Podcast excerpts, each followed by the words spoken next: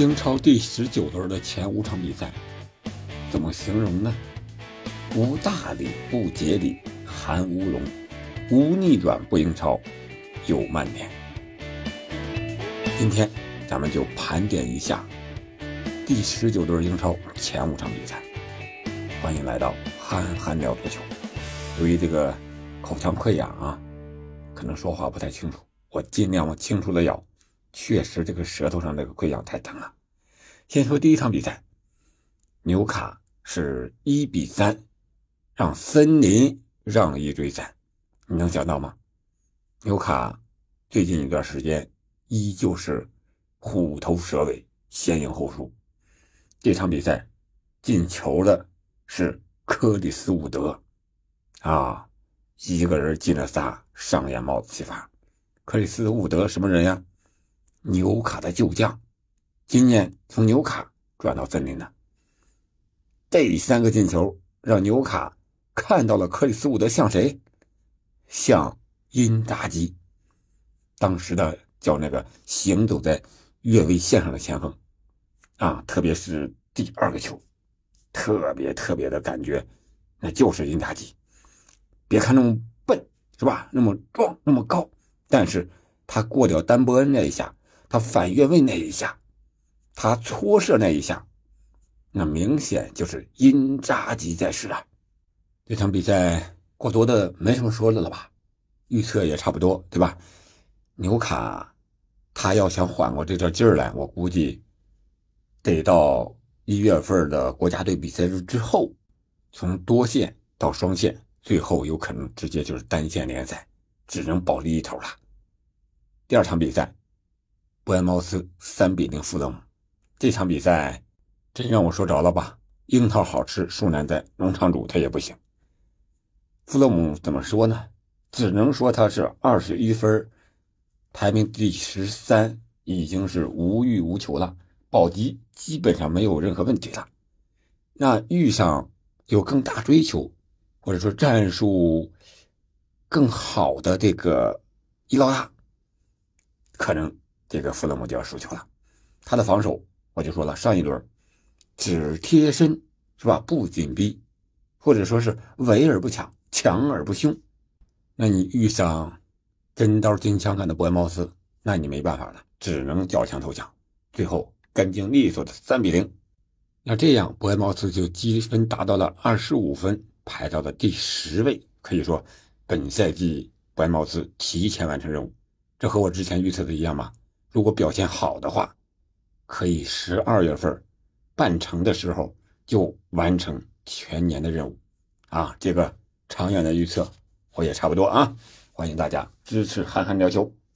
然后谢菲尔德联二比三卢顿这场比赛最有意思，我是预测来预测去，这两支球队是六分大战，看好谢菲尔德联主场能够拿下来，结果卢顿。凭借可以说是谢菲尔德联的三个乌龙大礼，在节礼日收到了最大的一个大礼包，啊，先是谢菲尔德联门将失误啊，卢顿四十五号啊，在小角度之内啊，一个推了门将的一个空门，跪地空门啊，你想一想，这球是不是门将的失误大给？然后。在下半场，谢菲尔德联加强进攻，效果还不错啊。六十一、六十九，这么不到十分钟时间，连扳两球，实行了逆转。结果，这个反超只是暂时的。七十七分钟、八十二分钟，连着两个乌龙啊！连着两个乌龙，你能想到吗？我再预测也预测不出来这场比赛是两个乌龙啊！这个，所以没办法了。两个乌龙之后，那卢顿只能笑纳这个大礼了，是吧？这样的话，卢顿就是三比二，再次实现逆转，十五分啊！虽然说还在第十八位，但是和第十九位的差距越来越小，看到了保级的希望啊！那埃弗顿可以说他就该有压力了。然后下一场比赛，伯恩利零比二利物浦。这场比赛没什么说的吧，完全就是实力上的碾压。然后伯恩利呢，踢英冠，他这套打法没问题。如果踢英超，再和头名的利物浦相踢的话，他这个实力上呀、战术打法上呀，包括身体对抗上呀、节奏出球能力上呀，各方面还是全方位落后的。这场比赛，利物浦进了四个球，有两个球被吹掉了，一个是努涅斯先犯规，一个是 VAR 说是萨拉赫在那个位置上，呃，阻挡了门将的视线。其实呢是一个好球，我个人觉得是个好球啊。那个门将已经向反方向的移动了，萨拉赫站在那儿，然后这个埃里奥特推着一个近角的贴着门柱进，即使萨拉赫不在那个位置上，不挡着门将，门将也做不出任何的反应来。但是没办法呀，你就是在球和门将这个视线中间那个阻挡那个人，所以说吹罚了萨拉赫的越位。导致这个进球无效，但是最后呢，呃，还是利物浦二比零拿下了这场比赛，相对来说是比较轻松吧。利物浦呢是人员进行了一定的轮换，这个轮换可以说他为以后的赛程多多少少肯定是有比较大的益处的。对利物浦还有一个好消息就是，若塔伤愈复出，打进锁定胜局的一球啊！第九十分钟的时候，这个。对利物浦这段时间缺兵少将，对他们来讲肯定是一个天大的好消息，啊，这伤员一复出就能进球，及时找回最好的状态。大家可能更关心的就是这最后一场，曼联的主场三比二让二对战维拉这场比赛。这场比赛怎么形容呢？之前都讲了无数次了，现在的曼联真的是过山车一样，好一场坏一场。你说是科学养疼也好。还是滕哈赫自自我救赎也好，反正这场比赛上半场让维拉干了两个之后，哎，下半场人就扳回来了。什么原因呢？从场面上看，确实曼联这场比赛踢得很好。进球的是加纳乔、梅开二度，还有霍伊伦取得了英超赛场的首个进球。这个无论对曼联来讲，还是对球员个人来讲。都是破天荒的，是吧？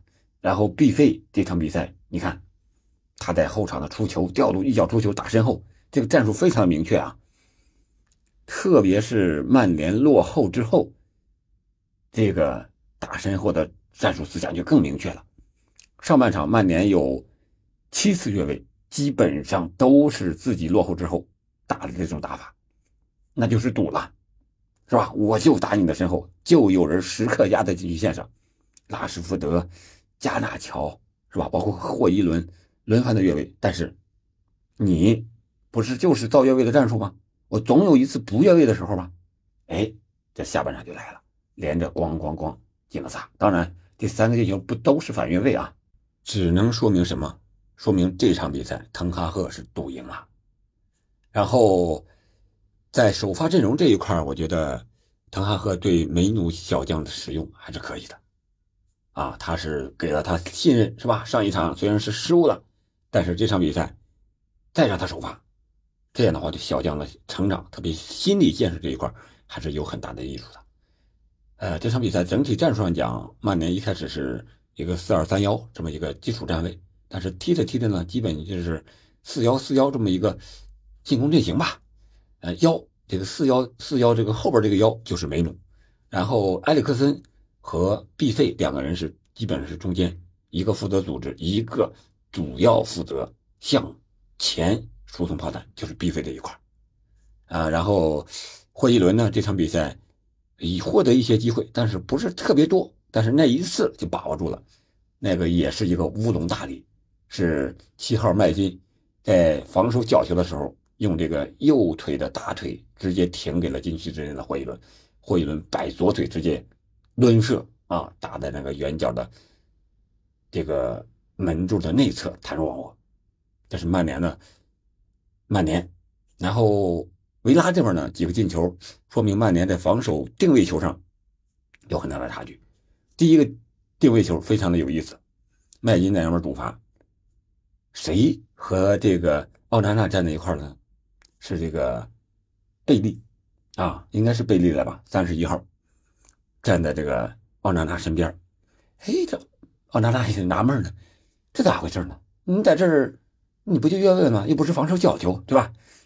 结果肯定啊，这奥纳纳心里肯定嘀咕这个事儿呢，这咋回事呢？对吧？这个角球发出来了，其实啊，在麦金一跑的时候，这个贝利也已经跑开啊，到这个反方向跑，就肯定不参与这个球了，就是给奥纳纳一个心理的作用，老想着身后可能似乎有一个人啊，我不碰这个球，似乎你碰了你就越位了。结果这个球过来就是在门前，谁也没碰着，然后直接进网。等奥纳纳回过头来再一看，哎呀，这贝利不知道哪去了。这个球是完全的是一个战术上的设计，这个设计还是比较新的。我记着在上一轮吧，还有一个角球的战术设计，应该也是麦金，他在给队友指挥位置的时候。发哪个点的时候，他把这个球啊拿到这个腰的后边啊，意思是从后往前绕啊，还是什么一个战术？他那个战术也险些达成。哎，这个进球之后也可以看到，呃，维拉的教练席上，埃梅里和这个任意球这个教练，哎，互相这个击掌示意拥抱，哎，可以看出来这个任意球战术是非常成功的。当然还有一个角球。打进的第二球也是一个任意球的战术，朗格莱在后点，然后然后顶到呃中间，然后又进的，这也是任意球的战术。这是这场比赛两个球队的战术吧。总体感觉，哎，维拉想要争冠难度很大。如果是想争四呢？现在来看，如果曼城少赛两轮都赢了的话，他就来到第四位啊。